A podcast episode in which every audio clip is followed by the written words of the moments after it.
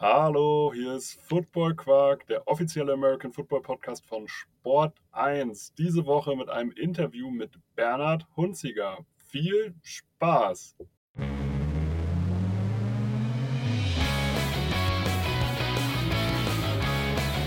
Football Quark. Viel Inhalt. Wenig Masse.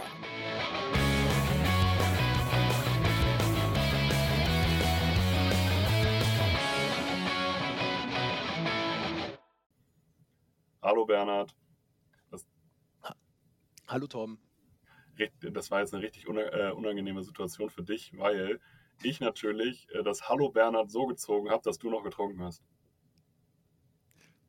Ja, und ich habe gerade noch drüber nachgedacht, ähm, dass du meinen Namen falsch ausgesprochen hast. Das heißt Hunzinger, nicht Hunziger. Ah, das ist, das ist glaube ich, ein norddeutsches Nuschelproblem.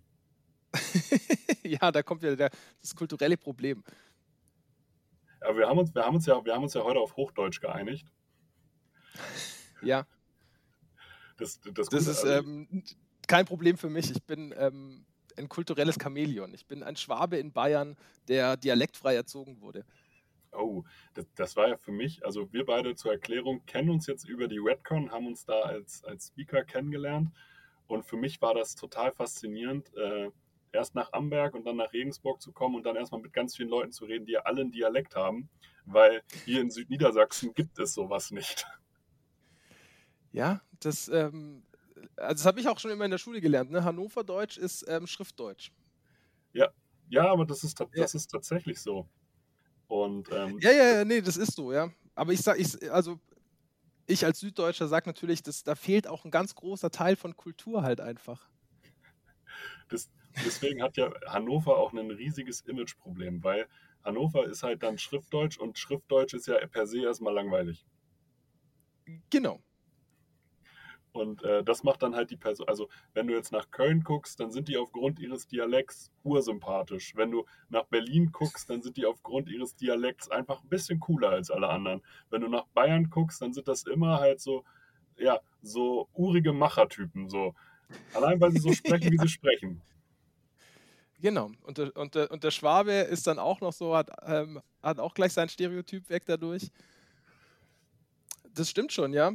Aber Mai, dafür versteht man euch überall und, und den Bayern nicht. Also ich weiß noch, als ich zum ersten Mal ähm, zu Bundeswehrzeiten nach, nach Bayern gekommen bin, und zwar richtig nach Bayern, ähm, nach Garm, ähm, nicht nach, nach Berchtesgaden runter, Ja. und ich da nach dem Weg gefragt habe zum ersten Mal. Und ich hatte hinten drin noch zwei Hessen und ich glaube sogar auch in Niedersachsen sitzen. Also ich war der einzige Süddeutsche.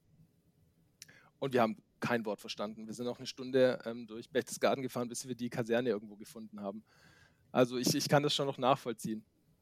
Aber wir, wir wollten uns heute, wir- du bist nicht beim Bastian Sick Podcast, sondern tatsächlich bei einem Football Podcast. Und ich habe dich gefragt, weil du hast einen Vortrag gehalten über den Aufbau eines Jugendprogramms und äh, bist allgemein sozusagen, was das angeht, eigentlich, glaube ich, einer der Ansprechpartner, weil du einfach einen vielschichtigen Blick auf das Thema Jugendförderung in Deutschland hast. Stell dich einfach mal vor, wer bist du, was machst du oder was hast du bisher gemacht und was machst du jetzt? So. Okay, ähm, also mein Name ist Bernhard Hunzinger. Ich bin ähm, 37 Jahre alt, eigentlich gebürtig aus äh, Villingen-Schwenning in Baden-Württemberg. Bin aber seit 2006 in München beheimatet. Ähm, habe jetzt studieren angefangen.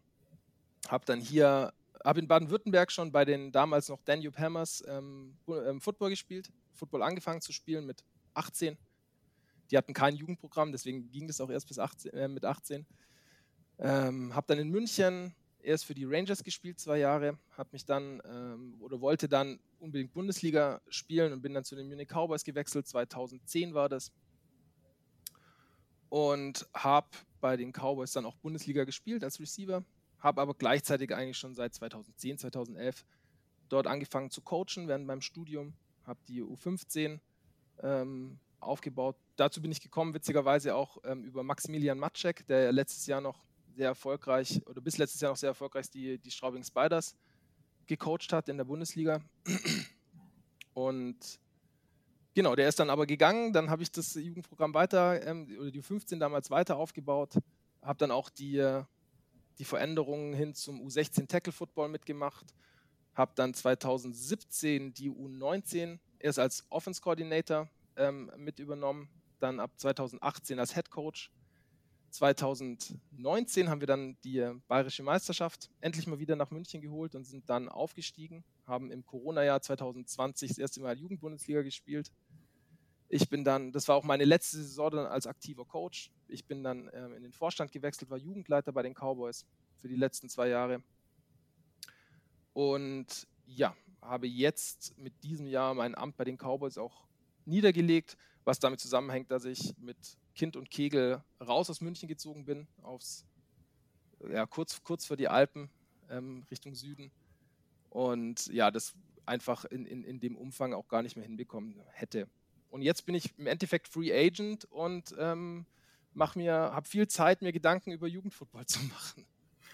Ja, was einfach total viel ist, weil wir, äh, wir hatten es im Vorgespräch äh, erwähnt. Wir reden in der öffentlichen Wahrnehmung ganz viel über GFL, ELF, maximal noch GFL 2. Wir reden eigentlich auch immer nur über, äh, über Herrenfootball und meistens eigentlich auch nur über die erste Mannschaft, aber nie darum, wie kriegen wir es eigentlich hin, Football im Breitensport, Foot, ähm, Football im Jugendbereich zu fördern, damit es halt sozusagen auch gesellschaftlich noch wichtiger wird. Wie ist, wie ist deine Meinung dazu? Wo, wo sind deine Ansätze oder also oder was läuft aus deiner Sicht im Moment gerade nicht richtig von der Denkweise her? Ähm, na, ich glaube, das Grundproblem aus meinen Augen hast du schon angesprochen, nämlich, dass wir ständig bloß über ähm, GFL, ELF, Herrenfootball, ähm, Strukturen im, im, im, im, Erwachsenenbereich oder im Amateurbereich reden, aber dabei komplett außer Acht lassen, dass wir uns zwar entwickeln als Sport, also was, was das Mitgliederzahlen angeht ähm, und auch was Vereinszahlen angeht, aber dass wir uns eigentlich kulturell gar nicht entwickeln. Also es, dass wir es nicht geschafft haben, die Cowboys sind 79 gegründet worden, ähm, in der Breite irgendeine Breitensportkultur zu etablieren, dass Football tatsächlich im, an, zu einer Erstsportart wird. Ne? Also irgendwo, dass man sagt, so mit sechs, sieben, acht Jahren, ich will Football spielen. Und das sehe ich als ein Riesenproblem, weil das ja auch die eigentliche, also die Diskussion, die gerade ständig stattfindet, auch irgendwo bedingt. Ja, also davor war, bis, bis vor drei Jahren war die Diskussion, die GFL nimmt Talente aus anderen Vereinen weg und schwächt dadurch andere Vereine. Und jetzt ist die Diskussion, die ELF nimmt Spieler aus der GFL weg. Und ich habe jetzt auch ähm, ein paar Jahre ähm, U19 und auch U19 Bundesliga gecoacht. Ähm, auch da hatten wir ständig die Diskussion, ja, ihr nehmt uns ja die, die Talente weg und deswegen können wir nicht mehr U19 spielen, weil uns jetzt drei Leute fehlen. Und die Aussage ist halt meiner Meinung nach komplett falsch, weil wenn du ne, keine U19-Tackle-Mannschaft stellen kannst, weil dir drei Leute weggenommen werden, weil sie zu gut sind für dein Programm oder weil das andere Programm der Meinung ist, sie sind zu gut für dein Programm, dann ist deine Spielerrekrutierung von vornherein schon mal scheiße, weil wenn es von drei Leuten abhängt, ob du eine Mannschaft melden kannst oder nicht, dann haben wir, dann haben wir tatsächlich ein Problem. Und ich glaube, das sollte viel mehr im Fokus stehen, ähm, wie wir mehr Kids zum Football bringen und wie wir mehr Leute von unserer Sportart begeistern können, als ständig darüber zu diskutieren, wer jetzt in die Nationalmannschaft darf und wer welche Wechselsperren bekommt und ähm, wann denn jetzt endlich mal eine Ausbildungsvergütung von der ELF gezahlt wird und all diese Diskussionen, die halt gerade in unserer Bubble so ein bisschen stattfinden. Also es ist einfach eine, eine Veränderung der Priorisierung, die einfach wichtig wäre. Und das wäre ja dann auch wieder, auch die ELF oder die GFL hätten ja dann ein größeres Talentepool, aus dem man sich ja auch wiederum bedienen kann, so in Anführungsstrichen, weil du kannst es einem Sportler ja nicht verdenken, dass er auf einem höchstmöglichen Level spielen möchte. Dass er möglichst kompetitiv in irgendeiner Form sich challengen möchte, dass nicht jeder, sagen wir mal, in seinem Heimatverein äh, vor Ort bleibt. Das ist ja in anderen Sportarten auch nicht so. Also wenn ich jetzt beispielsweise bei mir in die Heimat gucke, beim VfL Nordstemmen, wenn es da jemand in die Jugendakademie von Hannover 96 schafft, ja, dann freuen die sich. Dann sagen die, geil. So. Und genau. das ist kein Wegnehmen. Genau, weil sie aber halt auch kein Problem damit haben, wenn. Der Punkt ist ja der, dass vom VfL Nordstemm. Ähm, So das hört sich schon. Ja, das hört sich schon ähm, großartig an. Gefällt mir gut. Das ist schon, das ist, Ähm, das ist halt Dorf, ne? Also das ist halt Dorf, Dorf. Mai, aber ich hocke hier ja auch im Dorfdorf. Und das ist Ja. ja. deswegen kann ich das nachvollziehen. Da ist es ja wurscht, ob ich jetzt bayerisch rede, ähm, zum, Ja. zum Intro wieder zurückzukommen, oder gar kein Dialekt habe. Dorf ist Dorf in Deutschland im Endeffekt. Und das Sportsystem ist überall das gleiche. Der Witz ist halt der, dass, wenn, wenn bei deinem Heimatverein es einer in fünf Jahren ins NLZ von Hannover 96 schafft, dann ist das ein Riesending, dann ist das eine coole Sache. Ja, aber da sind wir ja ne? Also den kennt Genau, aber da sind wir ja. Also, Ja, klar, natürlich. Und, aber da sind wir ja strukturell meilenweit davon entfernt. Wenn ich sage, so, okay, ich hole einen, ähm, keine Ahnung, ich hole einen Spieler aus, ich bleibe jetzt hier mal in der Region, aus Starnberg nach München. Ähm, und deswegen haben die jetzt anstatt, keine Ahnung, acht Spieler und sieben Spieler, dann ist es eine ganz andere Hausnummer halt einfach. Und das ist ja das große Problem. Ich habe angefangen darüber nachzudenken, auch weil ich, ich, ich stand und stehe auch immer im, großen Austausch mit ähm, dem Headcoach und dem Vorstand aus Fürstenfeldbruck, was so neben den Cowboys das andere große Jugendprogramm in Bayern ist. Ähm, und die sehen das genau gleich. Ne? Wir wollen ja kein Programm kaputt machen oder sonstiges, sondern wir wären Gott froh, wenn mehr Kids überall in Bayern oder im Umkreis von, von, von München oder in Oberbayern ähm, mehr Kids Football spielen, weil dann natürlich unser Talentpool auch viel größer werden würde. Also es wäre ja wunderbar, wenn wir in jedem Dorf irgendwo 30 Kids hätten, die Football spielen und wir nur alle vier Jahre ein Top-Talent ähm, irgendwie nach München locken, in Anführungszeichen. Und ähm, das heißt, wir wollen ja niemanden kaputt machen. Also wir, ich wollte ja auch als Cowboys-Coach nie irgendjemanden kaputt machen. Aber, und das ist ein wichtiger Punkt, was du auch gerade schon gesagt hast, wir hatten bei den Cowboys auch die Philosophie, wir wollen jedem dabei unterstützen und jedem dabei helfen, sein bestmöglichstes Potenzial abzurufen. Und wenn das bedeutet, dass jemand, wenn jemand mit 16 zu mir kommt oder ja, mit, mit 15, 16 zu mir kommt und sagt, ich will in, in die Highschool Coach, dann schicke ich den in die Highschool. Da tue ich alles dafür, dann suche ich Organisationen raus und unterstütze den, dass er diesen Traum lebt. Und wenn der vier Jahre lang drüben ist und dann nicht mehr zurückkommen sollte, dann habe ich vielleicht ein Mitglied verloren für vier Jahre.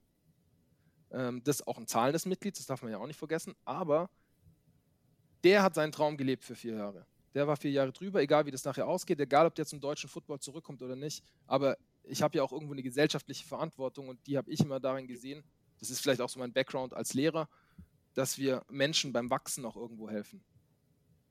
Und ähm, das Gleiche geht auch, wenn es ums College geht. Also wir hatten, wir haben aktuell mit Eric, mit Julius und mit ähm, dem Kilian drei Leute am D1 College, die ähm, wäre natürlich schön, wenn die jetzt irgendwie in der GFL-Mannschaft spielen würden oder wenn wir die irgendwie hier hätten. Aber würden sie das lange tun? Würden die lange dann hier bleiben oder ähm, hätten die dann nicht irgendwann den Spaß verloren? Also habe ich nicht irgendwo auch einen Mehrwert daraus? Jetzt bin ich nämlich auch beim, beim VfL, wie nochmal, Norder, Norderstedt? Nee, not stemmen. Nordstemm, Entschuldigung. Ja. Weil dann freue ich mich tierisch drüber. Ich freue mich über jeden einzelnen ähm, von uns, der an der Highschool ist. Ich freue mich über jeden einzelnen aus dem Jugendprogramm, der am D1 College spielt. Ich freue mich über jeden, der in einer GFL-Mannschaft spielt, egal wo in Deutschland. Aber ich freue mich halt genauso über jeden, ähm, der irgendwo in der ELF spielt, weil er ein Aushängeschild für unser Jugendprogramm ist. Wir haben jetzt wieder, ähm, gestern kam, glaube ich, die News, raus, dass der Marvin Rutsch ähm, jetzt wieder für München spielt. Eben nicht für die Cowboys, sondern für die Ravens. Aber klar feiere ich das, weil der Marvin aus unserem Jugendprogramm kommt. Ich, ich sage immer noch unser, ich bin kein Cowboy mehr, aber ja, aus, Ja, aber aus trotzdem. dem aber das Jugendprogramm ist- der das- Cowboys kommt. Genau, aber das ist ja die Philosophie, dass man irgendwann einfach von uns spricht, obwohl man vielleicht gerade in dem Jahr jetzt kein, aktiver, äh, kein aktives Teil davon ist. Trotzdem bleibt es ja ein uns in irgendeiner Form. Ja, vor allem war es ja auch unsere Arbeit. Ne? Also Ja. es ist nicht nur, nicht nur meine Arbeit. Ich, äh, es geht auch gar nicht darum, dass, dass ich den Marvin irgendwie aktiv gecoacht habe oder sowas, sondern das ist jemand, der kommt aus der Jugendarbeit der Cowboys ähm, und darauf kann auch die gesamte Jugendarbeit auch noch in fünf Jahren der, Jugend, der, der Cowboys stolz drauf sein. Und- Jetzt ist natürlich, ja, jetzt, Ja. jetzt ist natürlich die Frage, wir haben jetzt so ein, ähm, so ein bisschen, ich nenne es mal, über Markenbildung und Markenidentität der Jugendarbeit gesprochen. Was muss sich denn von der Infrastruktur ändern? Also was muss denn gegeben sein aus deiner Sicht, damit du sagst, hey, hier kann wirklich ähm, Jugendarbeit in dem Sinne betrieben werden, dass alle Parteien davon was haben, dass, die, ähm, dass der Verein davon was hat, dass die Stadt oder die Gesellschaft davon äh, was hat in irgendeiner Form, aber, und das ist, glaube ich, der wichtigste Punkt, dass Jugendliche weiterentwickelt werden. Weil wir müssen halt davon ausgehen, dass man Jugendliche in, irgendeiner, in einem Zeitraum erlebt, so 14 bis 18. Das ist ein unglaublicher Entwicklungszeitraum. Also ich konnte mit 14 dir nicht sagen, was ich mit 18 mache. Und man muss halt auch davon leben, dass wahrscheinlich nicht alle, die man in der A-Jugend coach, weil die dann ihren Schulabschluss machen, an, in der Region bleiben. Weil man zieht halt vielleicht auch immer irgendwo hin. Einfach, sei es fürs Studium oder sonst was. Ähm, also hat man aber ja trotzdem, man muss ja den, diesen Menschen, du sagst, sagst es so schön, beim Wachsen, bei, denen beim Wachsen zuschauen oder sie beim Wachsen zu unterstützen und Leitplanken geben. Was muss um diese drei, diese drei Säulen, diese drei Beine des Stuhls, nenne ich es irgendwie so, ähm, was muss dafür gegeben werden? Hocker. Hocker. So. Ja, das ist ähm, eine riesige Frage, weil sie ähm, zum Teil auch ein bisschen ja, surreal irgendwie ist. Also, das, also weil, weil die Frage ist größer auch als Football irgendwie, finde ich. Also auf der einen Seite äh, ein Riesenaspekt, was wichtig ist, ist, wer macht es. Also der, der menschliche Aspekt ist super wichtig in, in, in dem Thema. Und ähm, da sind wir, das hatten wir auch schon, bei Ehrenamtlichkeit stoßen wir da an Grenzen.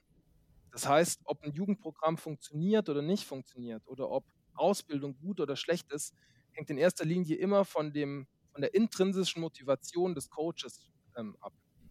Und der macht es für einen gewissen Zeitraum, aber ob er gut oder schlecht ist, hängt nur von ihm selber ab. Das heißt, er selber steuert ähm, den, den, den Input. Und wenn der weg ist, garantiere ich nicht, dass sein Nachfolger den gleichen Input steuert äh, oder den gleichen Input reinbringt wie er. Ich bin ein Riesenfan von Ehrenamt, weil ich glaube, dass das eine gesellschaftliche ähm, Bedeutung hat, dass man sich einfach engagiert und dass man ohne Geld etwas gibt. Das finde ich eine ganz wichtige Sache. Aber wenn es wirklich darum geht, einen, einen, Sport zu entwickeln und zwar vom Breitensport vielleicht auch irgendwann mal wegzuentwickeln, ähm, dann musst du über Hauptamtlichkeit nachdenken. Weil dann kannst du tatsächlich jemandem eine, eine finanzielle Sicherheit bieten und dann hängt die Motivation eben nicht mehr davon ab, geht es ihm gerade gut, hat er gerade Bock oder nicht, sondern dann hängt sie davon ab, wen hole ich mir und es ist der Beste. Und wenn er seine Leistung nicht bringt, dann hole ich mir jemand anderes für das Geld. Also ich glaube, das ist schon mal ein großer Punkt. Der ist aber, und deswegen sage ich eben, das ist eine riesige Frage, weil da sind wir weit weg im American Football, weil wir noch gar kein Breitensport sind. Also wir müssen noch gar nicht meiner Meinung nach über, über leistungssportliche Strukturen ähm, solange wir es nicht schaffen, irgendwo eine Breite zu entwickeln. Dann ist es ein riesen infrastrukturelles ähm, Problem. Ich glaube, also ich nehme jetzt zum Beispiel München als Beispiel. München mit 1,3 Millionen hat zwei Footballvereine, drei Footballvereine, Flag Football kommt auch noch dazu, aber die haben in Summe vielleicht 1000 Mitglieder. Das ist in einer Stadt wie München halt einfach Peanuts. Das spielt politisch keine Rolle und dementsprechend ist die Infrastruktur, die dann gegeben wird, auch nicht ideal. Weil die Problematik kennt ja auch jeder in Deutschland wir spielen Football und wo spielen wir es? Auf einem Fußballplatz. Ja, es ist halt bloß ein Fußballplatz halt immer 20 Yards zu kurz. Ähm, das heißt, du bräuchtest also irgendwo ein, ein Leistungszentrum, beziehungsweise ein, richtiger, ein richtiges Footballzentrum, wo zumindest mal ein, ein, ein, ein Footballfeld steht. Das würde, würde schon reichen. Ich glaube, da wäre München äh, äh, schon, also jeder, jeder Footballspieler in München wäre Gott froh, wenn es bloß ein richtiges Footballzentrum geben würde. Und du siehst es ja dann auch, ähm, wir hatten es im Vorgespräch ja auch über Berlin Adler oder sowas, in den Städten, wo das passiert, da beginnt, also da ist auf einmal viel bessere Nachwuchsarbeit möglich. Da können wir auch aus Deutschland rausgehen. Schau dir die Ravelinstraße an in Wien, was ähm, in, in, bei den Vikings abgeht. Ja. Ähm, schau dir Innsbruck an. Schau dir Dresden an. Ja, ich sage jetzt gar nicht, dass Dresden besser Football spielt am Ende des Tages, also im Jugendbereich, als jetzt die Cowboys. Aber die Voraussetzungen sind ganz andere. Ich glaube, das ist auf jeden Fall eine wichtige Sache. Dann bräuchtest du ähm, oder bräuchte man ein, ein Gym. Ja, auch das haben wir vorhin schon mal kurz angesprochen. Ja. Es bringt einfach gar nichts, einem 16-Jährigen einen Cleverfit äh, Gutschein in die Hand zu drücken oder irgendwie eine kostenlose Mitgliedschaft bei irgendeinem Fitnessstudio in die Hand zu drücken und zu sagen, so jetzt mach mal über den Winter. Wir bräuchten eine, eine grundlegende athletische Ausbildung. Wir müssten Football auch wegdenken von ja, 365 Jahre im, im, äh, Tage im Jahr äh, nur Football, sondern wir, und, und dementsprechend auch nur Football-Coaches, sondern wir bräuchten Athletic Coaches, wir bräuchten Strength and Conditioning Coaches, wir bräuchten viel mehr ähm, Fokus auf all diesen, auf diese Aspekte des Spiels, weil das fehlt komplett und da sind wir einfach meilenweit entfernt von dem, wie es eigentlich gedacht wurde in Amerika oder wie es dort umgesetzt wird. Und gut, ich meine, wenn du das dann zu Ende denkst, dann bist du irgendwann halt auch in einem NLZ. Das ist dann vielleicht auch wieder zu groß gedacht, aber wenn du dir das, die Konzepte anschaust, die schon existieren, wie zum Beispiel die Unicorns Academy in, ähm, in Hall und ich glaube Paderborn hat auch eine, eine Academy. Paderborn hat auch, genau, Paderborn hat ein Internat. Genau, dann bist du tatsächlich bei einem ganzheitlichen Ansatz, weil dann hast du tatsächlich Jugendliche in der Schule sitzen, die Schule und der Sport arbeiten zusammen.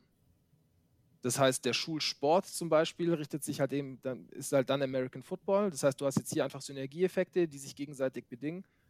Ähm, und gleichzeitig hast du auch immer eine Kontrolle darüber, in welchem Verhältnis stehen die schulischen Leistungen denn zu meinen sportlichen Leistungen. Weil wenn wir uns auch das anschauen in Amerika, ich, unser Sportsystem in Summe ist schon gut, so wie es ist. Aber es gibt ein paar Sachen, die in Amerika einfach besser funktionieren. Ähm, und ich finde tatsächlich die Verknüpfung von Sport und Schule ist etwas, über was man nachdenken sollte, auch in Deutschland.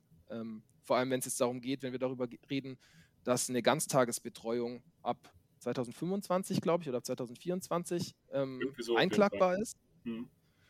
Ähm, und ich dann im Vereinsmanager-Lehrgang höre, ja, die Vereine müssen immer mehr staatliche Aufgaben übernehmen und sollten sich dann eben auch um, um äh, Mittagsbetreuung kümmern, wo ich mir denke, okay, cool, aber wer denn halt? Also wir haben nur ehrenamtliche Leute, die haben gar keine Zeit, um nachmittags noch irgendwas zu betreuen.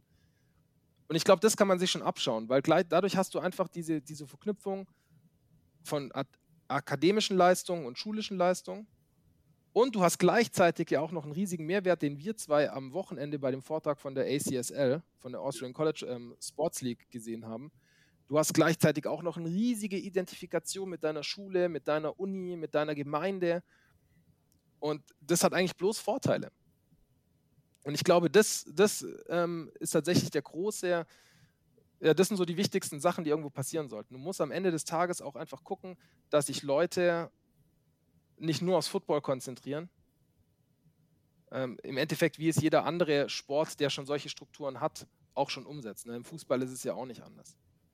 Klar, im Handball genauso. Im Handball gibt es ganz klar, äh, gibt es halt Leistungszentren, gibt es Internate, gibt es, ist auf jeden Fall immer eine, bei den professionellen Vereinen immer eine Haupt, mindestens eine Hauptamtlichkeit, äh, die das Ganze mhm. koordiniert in irgendeiner Form. Und auch beim Football, du sagst, ja, wir sind noch kein Breitensport, aber wir sind zumindest ein Sport, der in der ersten Liga ähm, Gelder bewegt, also Umsätze generiert in irgendeiner Form. Also wir reden ja schon von Etats in irgendeiner Form.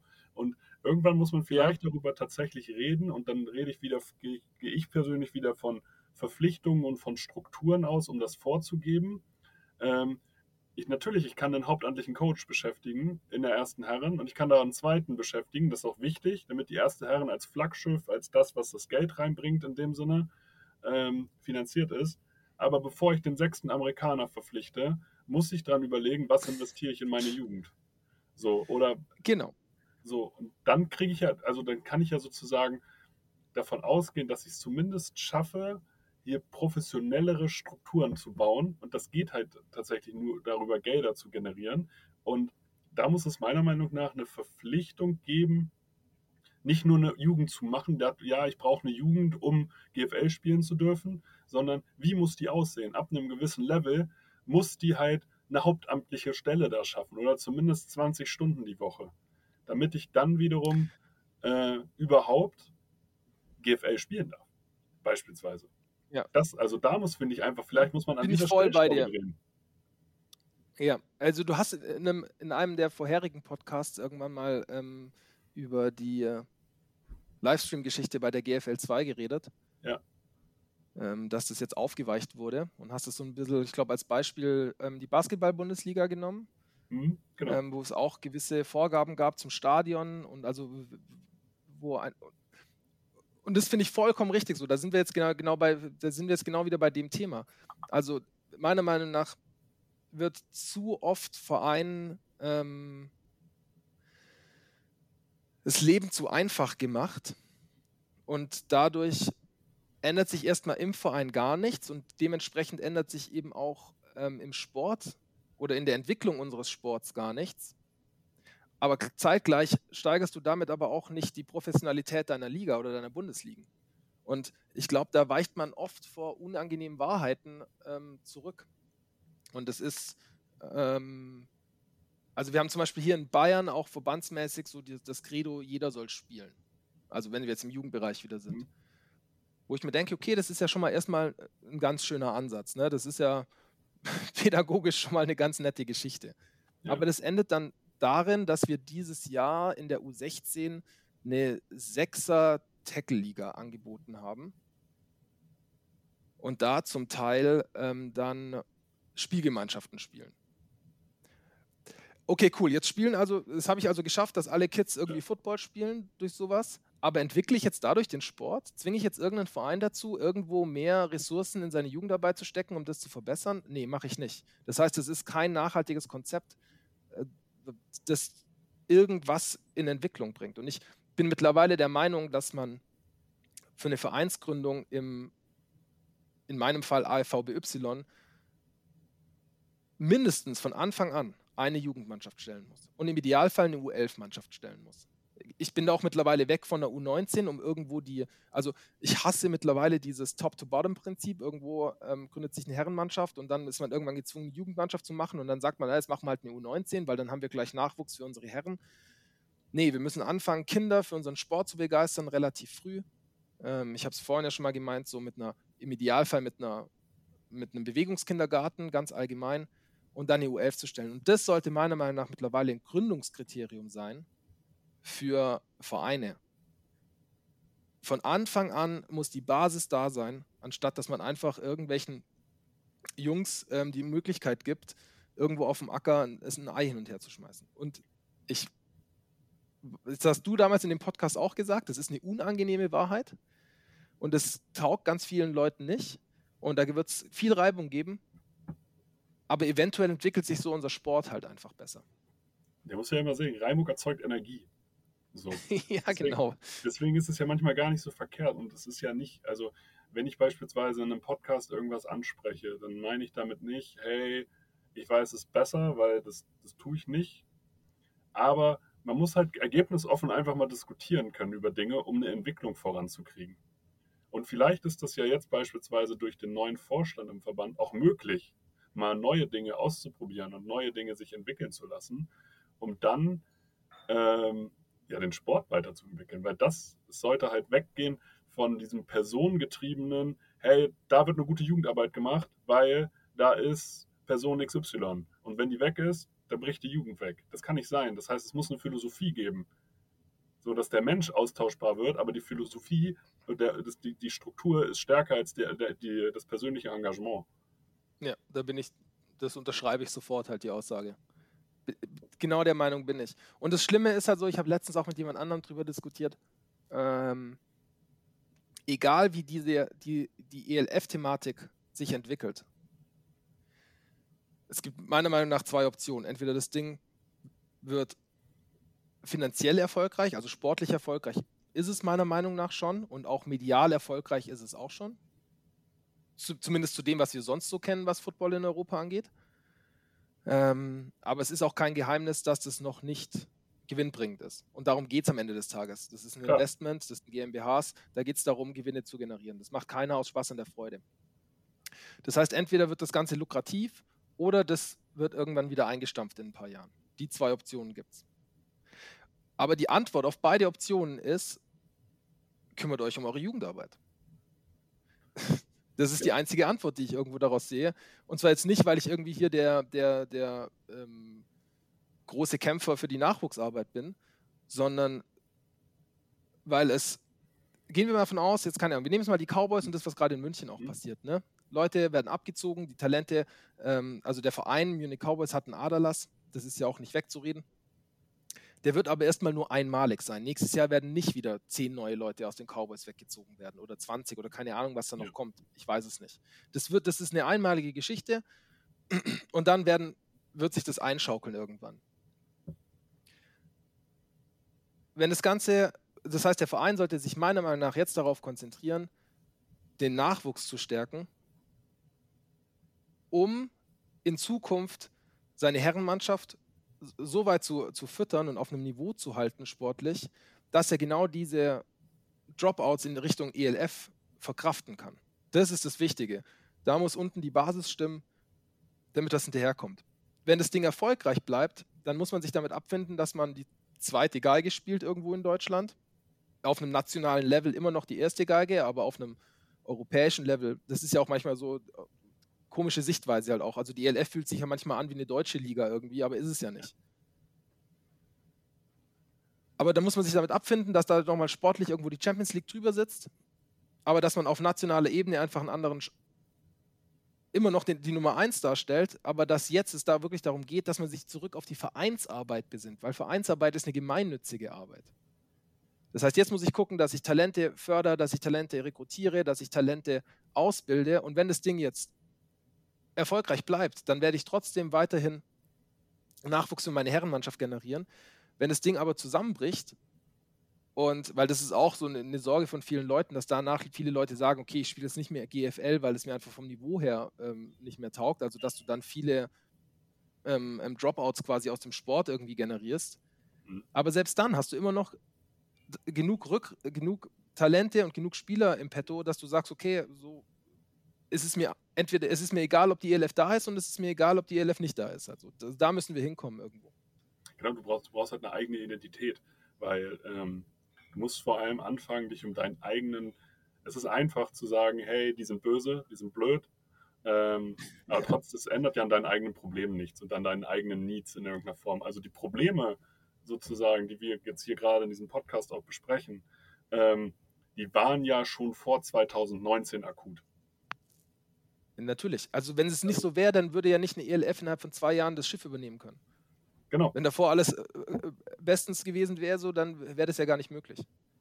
Ja, und man muss sich, also man muss sich das ja immer bei solchen Sachen, also ich äh, bin ja innerlich auch BWLer, äh, wenn du eine Konkurrenzanalyse machst ne, und sagst, okay, was ist denn gerade im Markt?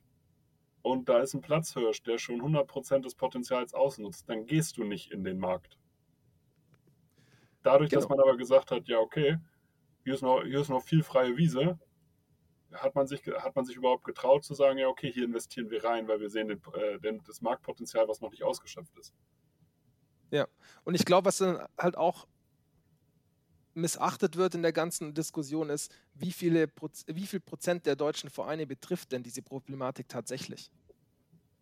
Weißt du, also wer hat jetzt wirklich, wer hat jetzt wirklich ein, ein, ein, ein Problem durch die Anwesenheit der ELF. Und das ist halt, selbst wenn du jetzt hier irgendwo dich mit Leuten unterhältst, dann ist es halt, also hier im Kreis München dich mit Leuten unterhältst, dann sind es natürlich die Cowboys, aber die Rangers, die in der dritten Liga spielen mit ihrer ersten Handmannschaft, denen ist es halt auch schon wieder wurscht. Ja klar, ja, also die das, die Spieler das, eh abgegeben. So. Genau, und wenn es da mal einer, wenn da mal einer geht, halt in den, dann sind wir wieder bei unserem Beispiel ähm, aus, dem, aus dem Jugendfußball. So, wenn jetzt einer halt von den, von den Rangers in die ELF schafft und sagen, alle cool, Mann. Bestens. Ja.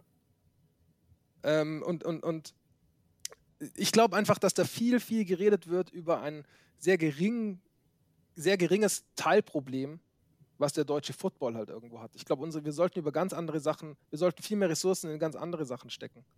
Und das ist ja auch etwas, was du vorhin schon gesagt hast, dass ich irgendwo in der vierten Liga ähm, fünf Importspieler auf dem Feld sehe. Ähm, Warum? Und, und, die Jugend, und die Jugendarbeit hat irgendwie keine Coaches, wo ich mir auch denke, okay, scheiß doch mal auf die, auf die, auf die fünf Importspieler und nimmt das Geld und bezahlt mal euren U16-Headcoach ähm, eine Ehrenamtspauschale. Und dann vielleicht passiert jetzt irgendwas. Weißt du, wir müssen ja gar nicht, wir müssen ja noch gar nicht irgendwo über Hauptamtlichkeit reden. sondern äh, durch die Aufstockung der Übungsleiterpauschale kannst du mittlerweile, glaube ich, 250 Euro auszahlen ähm, an Übungsleiter. Ihr macht das doch mal. Gib doch mal jedem Headcoach in deinen Jugendmannschaften 250 Euro im Monat. Und wenn der, und, so, so. Ja, das wäre ein Start. So. Ja. Und, und dafür musst du halt dann eventuell halt sagen, haben wir halt keine Importspieler. Und das ist halt etwas, du hast ja vorhin auch schon so über Philosophie geredet, über eine Grundidee ähm, und welche Bedeutung das hat. Wenn ich auch hier nochmal auf Fürstenfeldbruck zurückkomme, die die letzten zehn Jahre meine, meine größte Konkurrenz halt waren im, im Sport. Mhm.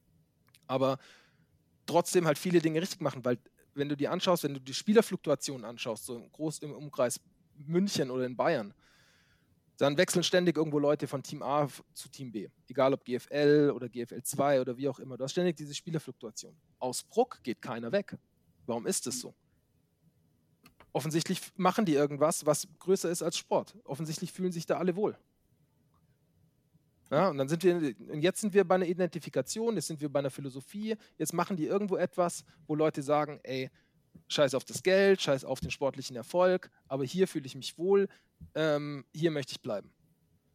Und dann ist es, glaube ich, und das ist Vereinsarbeit für mich. Hm. Jetzt ist das, das ist eine gute Überleitung in unsere nächste Rubrik. Wir haben hier ja. tatsächlich immer eine Rubrik, die heißt Tell Me Your Why. Und äh, man merkt bei dir, du steckst da sehr, sehr viel äh, Emotionalität und sehr, sehr, sehr viel Engagement rein. Also es kommt ja wirklich von innen. Ähm, ja. Und deswegen, äh, diese Frage hat ja äh, Kobe Bryant den Alabama Crimson Tide mal gestellt vor der Saison, dass sie halt nicht sagen sollen, hey, ich will in die NFL oder sonst was, sondern warum, warum stehst du jeden Morgen auf? Warum tust du dir das an? Weil das ja viel Arbeit ist, viel Reibung erzeugt, manchmal bestimmt auch ermüdend ist. Aber was ist dein Warum? Warum ist Jugendarbeit in dem Sinne dann doch eher dein Steckenpferd? Hm. Also A, glaube ich tatsächlich mal sportlich gesehen, dass du ähm, in der Jugend oder bei einem, bei einem jungen Athleten mehr verändern kannst als bei einem erwachsenen Athleten deswegen war mir Jugendcoaching eigentlich immer wichtiger als, als Herrencoaching, weil ich jemanden sportlich entwickeln kann. Weil ich einem 13-Jährigen mehr beibringen kann. Also das Glas ist einfach noch leerer, rein sportlich gesehen jetzt. Das Glas ist einfach noch leerer als bei einem, bei einem 20-Jährigen. Ähm, das, ist, das ist mal sportlich gesehen so der Hauptgrund, dass ich da einfach viel bewegen kann und dass ich Leuten viel beibringen kann. Ja, dann bin ich ja hauptberuflich Lehrer auch wenn ich es gerade nicht bin, aber ähm, ich habe mich für den Beruf entschieden und das hat ja auch einen Grund. Also ich bringe Leute, Leuten prinzipiell gerne etwas bei und ich merke aber auch, wie wichtig das ist, in der, in der heutigen Zeit ähm, Kindern und Jugendlichen Perspektiven zu geben, die jetzt über das Sportliche auch hinausgehen. Also ich hatte so viele tolle Erfahrungen. So mein, mein Lieblingsbeispiel sind tatsächlich immer ähm, potenzielle O-Line-Spieler. Du bist, du coachst eine U15 und dann kommt ein Junge zu dir, der ist zu groß und zu schwer für seine Altersklasse. Der entspricht einfach nicht der Norm. Und das hat er erfahren in seiner sportlichen Karriere bis zu dem Zeitpunkt, weil der nämlich beim Fußball entweder nicht eingewechselt wird oder nicht ähm, oder ins Tor gestellt wird und weil der einfach nirgendwo eine Heimat findet, eine sportliche. Und dementsprechend, das siehst du den, den Kids ja dann auch schon an, ne? wie die reden, wie die eine Körperhaltung haben und sonstiges. Und dann kommen die in den Footballverein und merken, alle freuen sich. Alle freuen sich, dass der Typ da ist. Geil. Endlich ein großer, schwerer Junge. Endlich ein dicker Junge. So, fertig. Endlich, ja, endlich ein dicker halt. So, geil. Ja, so. Alle freuen sich. Die Coaches freuen sich. Die Mitspieler freuen sich. Alle freuen sich. Und der Typ denkt sich ja. auf einmal so, okay, was, was geht denn hier ab?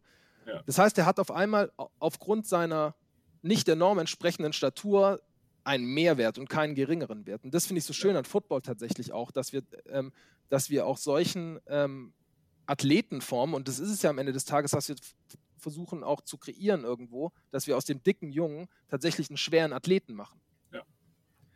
Und, ähm, und viele von den Jungs, die ich so begleitet habe, die haben dann auch irgendwann wieder mit Footballspielen aufgehört. Aber dann begegnest du denen irgendwann wieder und die freuen sich tierisch zu sehen. Aus denen ist irgendetwas geworden. Die sind irgendwie erfolgreich geworden ähm, in, in, in, ihrer, in ihrem Beruf oder in was auch immer sie machen. Und ich hatte schon ein paar Mal die Rückmeldung dann so, ey Coach, danke, das hat voll was verändert, was ihr da damals gemacht habt. So die drei Jahre bei den Cowboys damals waren so wichtig für mich, weil ich da auf einmal ein ganz anderes Selbstbewusstsein entwickelt habe. Und das ist halt etwas, was ich in Jugendarbeit unglaublich schön finde, dass du es schaffst, jungen Menschen, ähm, junge Menschen zu unterstützen, dass du es schaffst, integrativ zu arbeiten in allen Bereichen. Das finde ich super schön tatsächlich, ähm, dass soziale Unterschiede keine Rolle spielen. Ich finde, das ist eher Sport im Allgemeinen, das, das Tolle an Sport. Ich finde, beim Football ist es nochmal üblicher oder noch mehr ein Thema, diese Integration. Ähm, und dass du einfach es schaffst, Menschen, Menschen zu begleiten auch ein, ein Stück. Also ich mag ein Zitat ganz gerne, wo es darum geht, also Coach ist ja eigentlich amerikanisches Englisch für, für einen Bus, für ein Transportmittel. Und ich mag dieses Zitat so gerne, dass es halt, halt so ein Coach nimmt eine Person am Punkt A auf und bringt ihn zum Punkt B. So, er begleitet ihn also irgendwo einen Teil des Weges und er begleitet ihn nicht nur, sondern er hilft ihm, diesen Weg schneller oder, oder einfacher oder besser zurückzulegen. Und das ist tatsächlich mein Why, irgendwo Menschen, Menschen zu entwickeln, Leute für was zu begeistern, vor allem in Begeisterung zu entwickeln ähm, und auch ein, ein, Bewusstsein für gewisse Dinge zu entwickeln. Leistungsbewusstsein, Selbstbewusstsein, Spielbewusstsein, Teambewusstsein. Das sind so viele Aspekte, die man da ähm, im Jugendbereich voranbringen kann, die man im Herrenbereich gar nicht machen kann. Weil da ist es, da hast du schon ein fertiges Produkt irgendwo. Auch menschlich gesehen. Der entwickelt sich nicht mehr viel. Ich finde, das sind richtig tolle Abschlussworte für diese Folge. Ich möchte mich tatsächlich für deine, äh, für deine Zeit bedanken, für deine Geduld bedanken, für deine, ja, einfach auch für deine Energie bedanken, die jetzt auch in den letzten 40 Minuten hier rübergekommen sind. Ähm, deswegen, ich kann nur sagen, Leute, wenn euch diese Folgen gefallen, dann sagt es allen möglichen Menschen weiter, die irgendwas mit Jugendfootball machen. Ähm, teilt es natürlich auf sämtlichen sozialen Medien. Schreibt den Bernhard einfach mal an, weil der antwortet auch auf jeden Fall. Ähm, auf alle Fälle. Das letzte Wort bei solchen Folgen hat immer der Gast. Wow. Ähm, was sind meine letzten Worte? Achtet auf die Nachwuchsarbeit. Das ist tatsächlich, wenn es um American Football geht, kommt aus eurer Bubble raus. Glaubt nicht, ihr seid ähm, der geilste Sport der Welt. Sind wir nicht. Ähm, wir sind eine Randsportart in Deutschland und wir müssen uns darum kümmern, dass es nicht mehr so ist in Zukunft. Und das erreichen wir nicht durch ähm, fünf Imports in einem Herrenteam, sondern das erreichen wir nur dadurch, dass wir im frühen Alter Kinder für unseren Sport begeistern. Im Idealfall mit Flag Football, weil das kann jeder und ich brauche dafür nichts. That's it.